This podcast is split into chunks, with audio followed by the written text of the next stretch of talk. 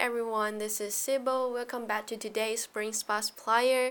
Sorry, I'm still so sick now, so my voice is a little bit like sticky and also sleepy. Hope you guys don't mind too much about it. Well, about six weeks ago, I talked about game theory in economics and also in our daily life. There are so many interesting and practical game theories, and nearly 90% of all my friends who ever heard about game theories really love talking about it. Well, imagine me around five years ago.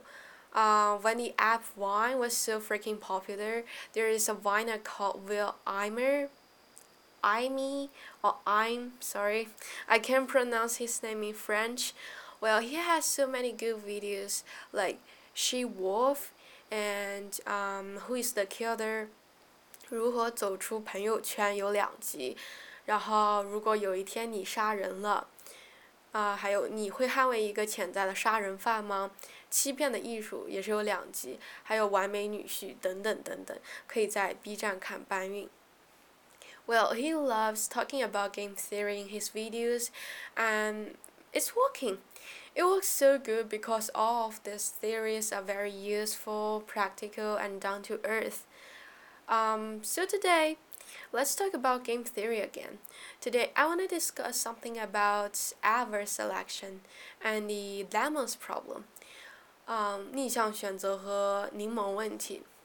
Maybe it will work for our female audience. Let it be an excuse for you to jump out of the regular or normal circle. Then you can be whoever you want to be and date whoever you want to date. Well, why choose this topic? To talk to you guys about selection, especially adverse selection. Well, one of the most basic ways to decrease or even avoid risk when you need to do an investment?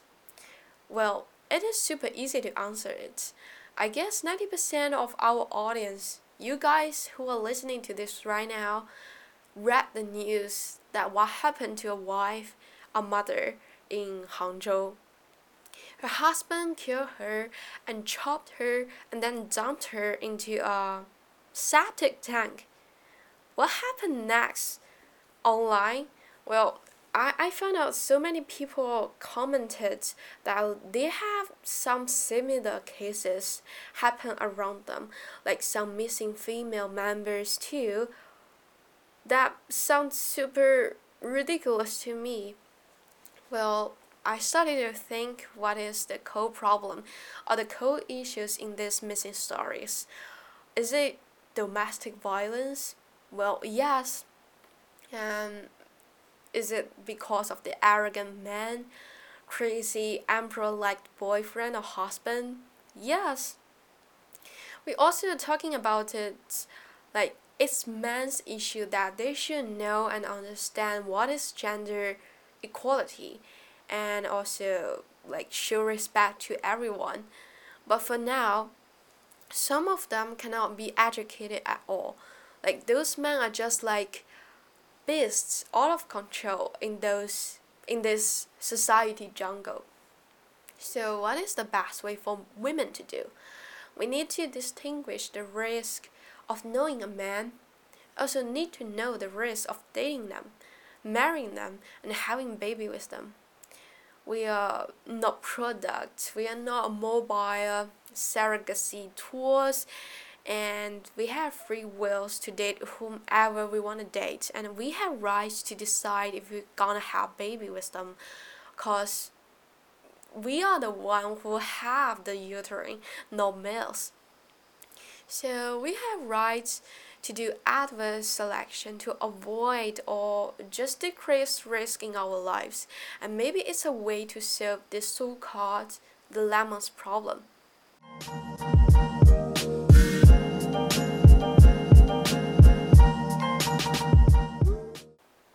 What is adverse selection? 什么是逆向选择? I will just use the definition in Investopedia and explain a little bit to help you guys to know the original meaning of it.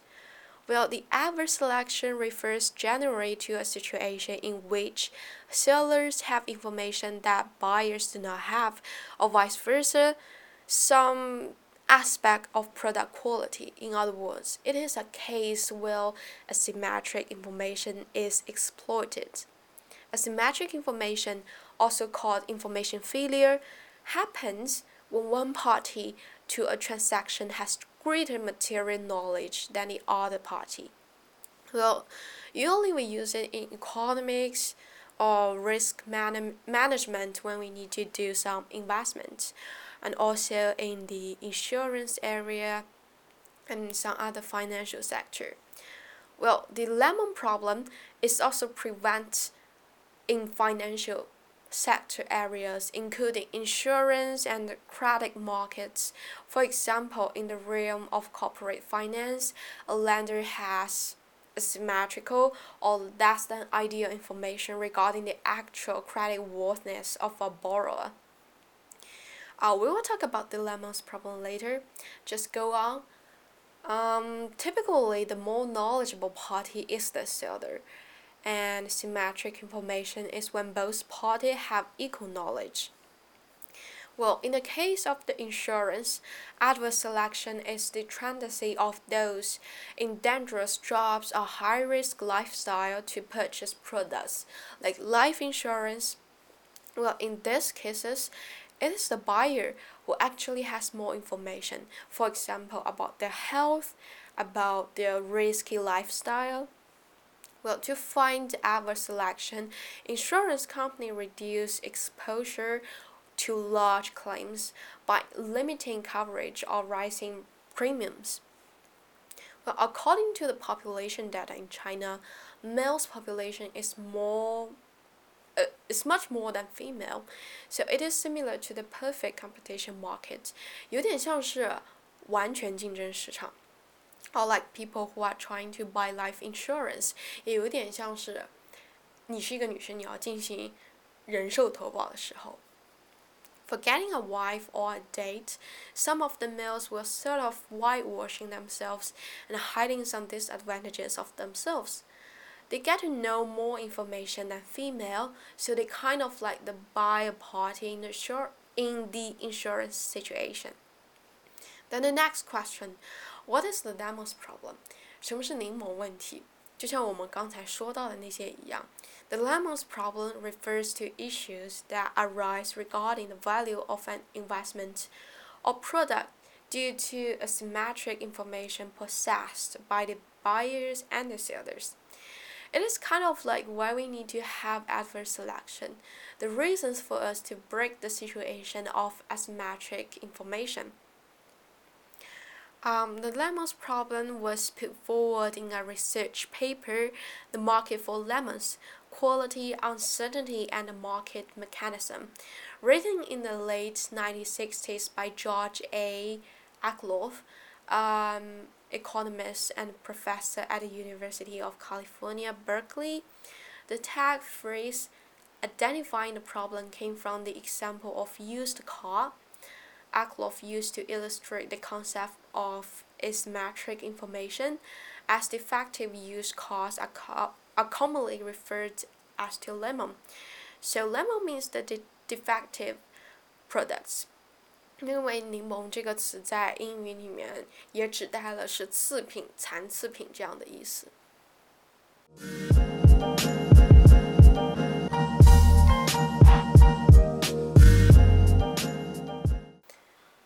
Quality cannot be assessed, the buyer is willing to pay at most a price that reflects the average quality, and sellers of good quality items will not want to sell at the price for average quality. The buyers will decide not to buy at all because all that is left in the market is poor quality items. The market becomes smaller and inefficient at moving goods from sellers to buyers. Well, in financial markets, the adverse selection problem suggests that risky firms benefit more from borrowing. You guys still need to know everything from financial aspect because it's boring and difficult to understand at all, but interpret it into an easy gender issue version. it won't be simple to understand. Like, because of the so called traditional ideas of marriage told by our parents and other relatives, girls like me has been told to find a so so man to marry and also to have a so so life.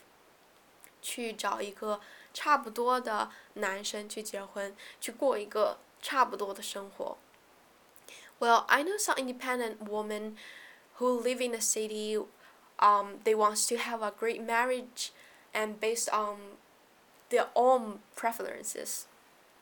Well, it is perfect, but in our country, like especially in the countryside, those kind of traditional ideas still exist. We cannot ignore it. Like because of those traditional ideas, some girls will accept the average marriage 普通的婚姻，一般的婚姻，they will accept that an average boy who may have possibility that gets like no motivation at work, maybe they have potential violent behaviors at home. Cause of the average boy may hide the information when they blind dating and even in the beginning of their marriage. 他们会隐藏他们性格或者生活中对自己很不利的部分，你们可能在相亲或者是刚接触的时候完全看不出来这些征兆。 Like when I was young, like from primary school, I've heard something like girls love bad boys. Well, it is not for good. It is not good for girls and also for boys. Well, like average boys or even bad boys are comparatively more attractive now. So, what will the really good boys do? They stay single or wait for the misrights. So, they're not in the hurry at all. They're not in the market. Then the boys who are in the kind of like the marriage market are the ones who are available uh, most of them are very bad quality that directly lead to no more buying from the consumer party. 如果你们去相亲市场看到的男生都是那种很普通， 或者是并不是很好的男孩，你会做什么？你就会选择去等待，所以没有人再去市场里去购买这些所谓的男孩。Sorry, I put the boys into the products but just trying to make it simple. So what we need to do, we just need to stop buying, stop dating boys who are not that good comparing to your background, comparing to what you got today. So we have choice to make adverse selection because we need to balance the risk we may face when we're trying to invest ourselves on one man we have rights to get the symmetric information from them. How's their characteristics, their health situation, their jobs, their family, everything. If we really decide to invest someone, we must be wise and do the simple calculation. If they are bad quality, like they don't have great education background or good family relationship or don't have a great job comparing to you, stop dating them. If you find them become super violent and have crazy temper, stop your relationship and get a divorce. Why I suggesting you guys these kind of things because you may die for your marriage according to recent incidents. Many girls are missing. Don't you afraid to be to become one of them one day in the future? Right? If we all that the bad boys or the bad quality men die alone in the markets, then all the rest of us can live in a healthy society and all the kids can be educated well to treat their moms and other females in a very good way.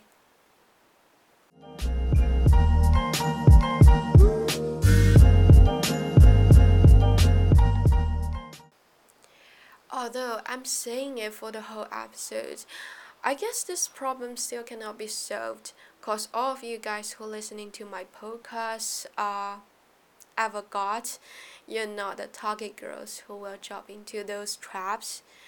and also the society is so hard to accept new ideas.